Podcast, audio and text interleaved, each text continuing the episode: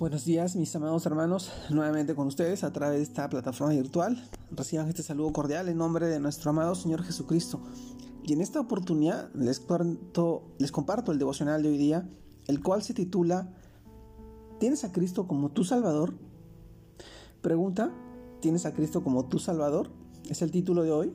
Y hoy nos, eh, nos vamos al pasaje que encontramos en el libro de 1 de Juan, capítulo 5, versículos del 9 al 10 en el cual nos dice, si recibimos el testimonio de los hombres, mayor es el testimonio de Dios, porque este es el testimonio con que Dios ha testificado acerca de su Hijo.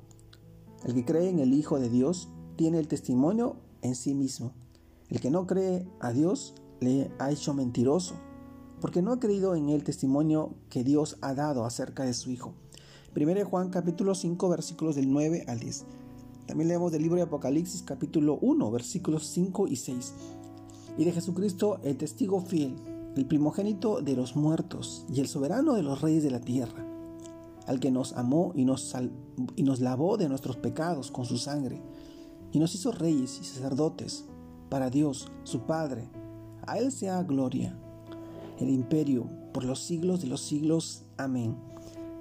Apocalipsis capítulo 1, versículos 5 al 6. Mis amados hermanos, el título de hoy día de este devocional, ¿tienes a Cristo como tu Salvador?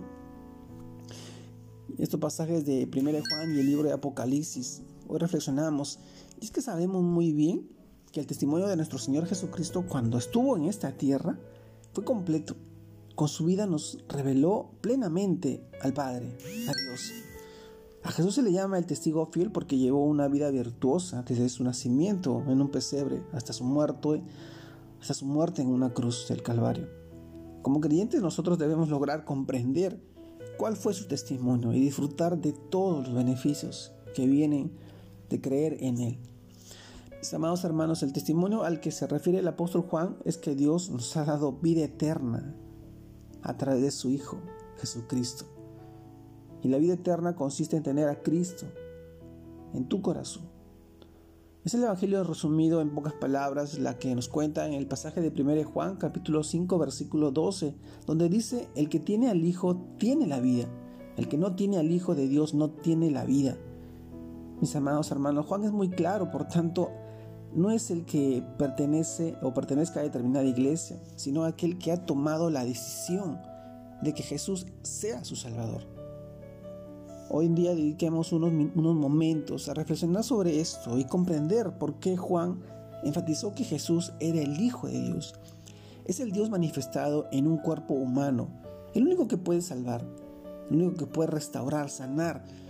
Nuestro Señor fue a la cruz porque solo Él reunía los requisitos para pagar el castigo por nuestros pecados y se levantó victorioso en la resurrección para sentarse hoy en majestad y gloria en las alturas al lado de, Dios Padre. Mis hermanos, es el Cristo viviente que desde, desde, la diestra de nuestro Padre Celestial sigue intercediendo aún por todos los seres humanos para que hoy en día sean salvos. Jesús dio testimonio de sí mismo con estas palabras. Yo soy el camino y la verdad y la vida. Nadie viene al Padre sino por mí.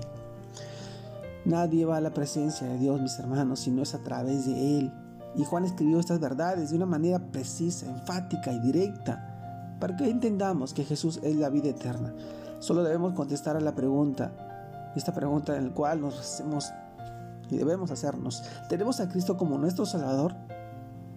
Mis hermanos, si no es así, y estamos leyendo o viendo, escuchando este devocional, es el momento de venir a Cristo, de resolver nuestro estado frente a Dios, si queremos la vida eterna, necesitamos aceptar el testimonio de Jesucristo como Dios mismo. Solo a través de Él podemos tener salvación. recordemos que la decisión es personal y nadie puede tomarla por nosotros. Solamente tú puedes hacerla hoy día.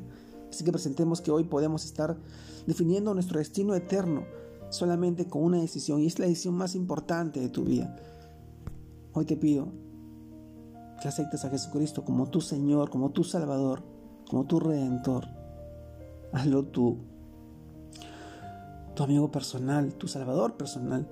Tengo una relación íntima con Él, sabiendo que Él va a obrar en tu vida y en la vida de tus hijos, de tu familia, de tus seres queridos. Mis amados hermanos, esta decisión es la más importante en nuestra vida. Te mando un fuerte abrazo, Dios te guarde y te bendiga. Sigas creciendo en el Señor, que sigas buscando de su palabra, oyendo su voz, entendiendo y comprendiendo que Él es tu Señor y tu Salvador. Saludos a todos mis hermanos, un abrazo grande a la distancia, Dios lo bendiga.